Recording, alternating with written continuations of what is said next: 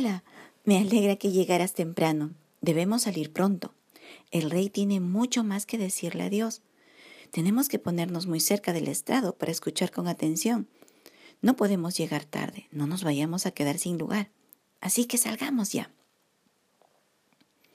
Leamos Primera de Reyes, capítulo 8, versículo 41 hasta el 53. Asimismo, el extranjero, que no es de tu pueblo Israel, que viniere de lejanas tierras a causa de tu nombre, pues oirán de tu gran nombre, de tu mano fuerte y de tu brazo extendido. Y viniere a orar a esta casa, tú oirás en los cielos, en el lugar de tu morada, y harás conforme a todo aquello por lo cual el extranjero hubiere clamado a ti, para que todos los pueblos de la tierra conozcan tu nombre y te teman, como tu pueblo Israel, y entiendan que tu nombre es invocado sobre esta casa que yo edifiqué. Si tu pueblo saliera en batalla contra sus enemigos por el camino que tú les mandes, y oraren a Jehová con el rostro hacia la ciudad que tú elegiste y hacia la casa que yo edifiqué a tu nombre, tú oirás en los cielos su oración y su súplica, y les harás justicia. Si pecaren contra ti, ¿por qué no hay hombre que no peque? Y estuvieres airado contra ellos y los entregares delante del enemigo para que los cautive y lleve a tierra enemiga, sea lejos o cerca.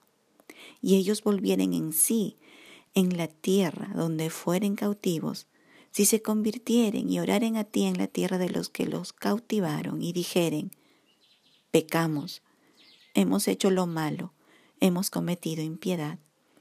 Y si se convirtieren a ti de todo su corazón y de toda su alma, en la tierra de sus enemigos que los hubieran llevado cautivos, y oraren a ti con el rostro hacia su tierra que tú diste a sus padres, y hacia la ciudad que tú elegiste y la casa que yo he edificado a tu nombre. Tú oirás en los cielos, en el lugar de tu morada, su oración y su súplica, y les harás justicia. Y perdonarás a tu pueblo que había pecado contra ti, y todas sus infracciones con que se hayan rebelado contra ti, y harás que tengan de ellos misericordia lo que los hubieren llevado cautivos porque ellos son tu pueblo y tu heredad, el cual tú sacaste de Egipto de en medio del horno de hierro. Estén pues atentos tus ojos a la oración de tu siervo y a la plegaria de tu pueblo Israel, para oírlos en todo aquello por lo cual te invocaren. Porque tú los apartaste para ti, como heredad tuya de entre todos los pueblos de la tierra, como lo dijiste por medio de Moisés tu siervo, cuando lo sacaste a nuestros padres de Egipto, oh Señor Jehová. Salomón, siendo del pueblo escogido de Dios, entendía que los extranjeros debían recibir el testimonio de Israel para que conozcan el gran nombre de Dios, porque no hay otro nombre sobre la faz de la tierra que sea más alto que su nombre. También para que conozcan su mano fuerte, porque cuando decide Dios hacer algo sobre su pueblo o sobre la tierra, nadie lo puede detener.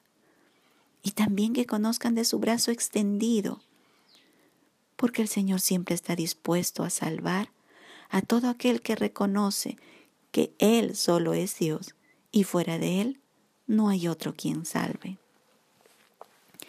Este fue el propósito de Israel. Desde el pacto con Abraham, que su descendencia engrandezca el nombre de Dios y que dé a conocer a todos los pueblos de la tierra quién es Jehová de los ejércitos. Pero Israel se olvidó de este fin y se ensimismó. No fue el pueblo que debiera de haber proclamado las maravillas de Dios. Más bien, quiso conocer los dioses de los pueblos paganos e ir tras ellos, siendo infieles al Señor. Esto lo vimos por más de 300 años en el periodo de los jueces. Aunque con David y también en la primera etapa de Salomón, algo de visión de responsabilidad, Israel recuperó, pero también la perdieron pronto. Sabes, los creyentes también solemos olvidar cuál es nuestro propósito en la tierra y por qué fuimos escogidos por el Señor. Nos olvidamos de ser un testimonio vivo de las obras de Dios para dar a conocer su gran nombre, su mano fuerte y su brazo extendido de misericordia para perdonar.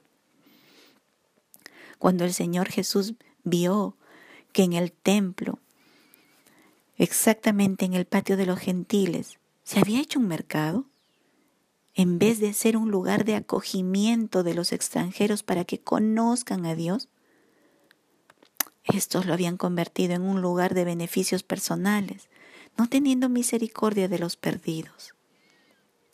Con toda razón se indignó y tiró las mesas de aquellos comerciantes. No que esté en desacuerdo de que alguien tenga un negocio y prospere, sino que desaprueba que los que conocen a Dios olviden que hay una necesidad enorme de salvación en esta tierra.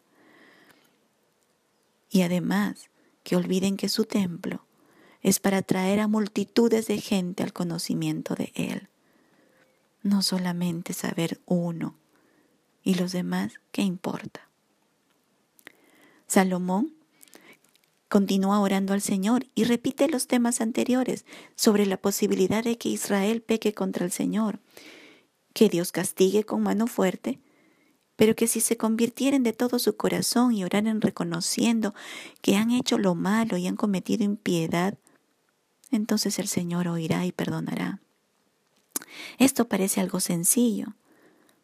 Uno peca, se arrepiente, pide perdón y es perdonado y llamado justo por la obra de Cristo en la cruz y listo, tenemos comunión con Dios.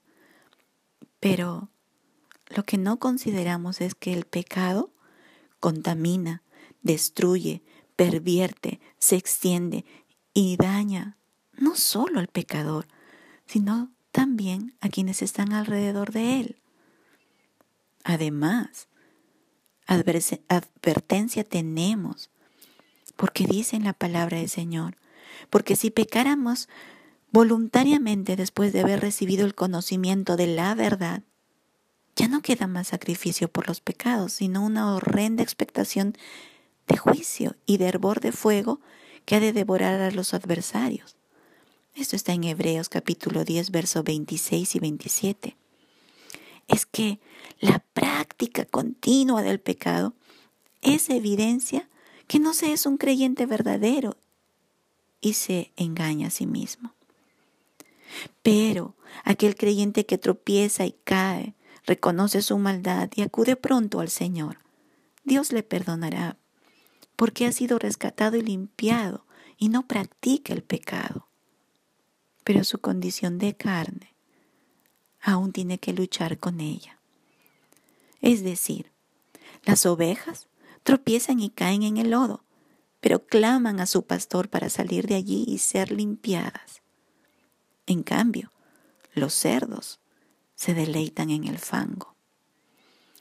Cuán rápido pasó el tiempo. Las palabras que Salomón dirigió al Señor dan para pensar mucho. Mañana regresaremos.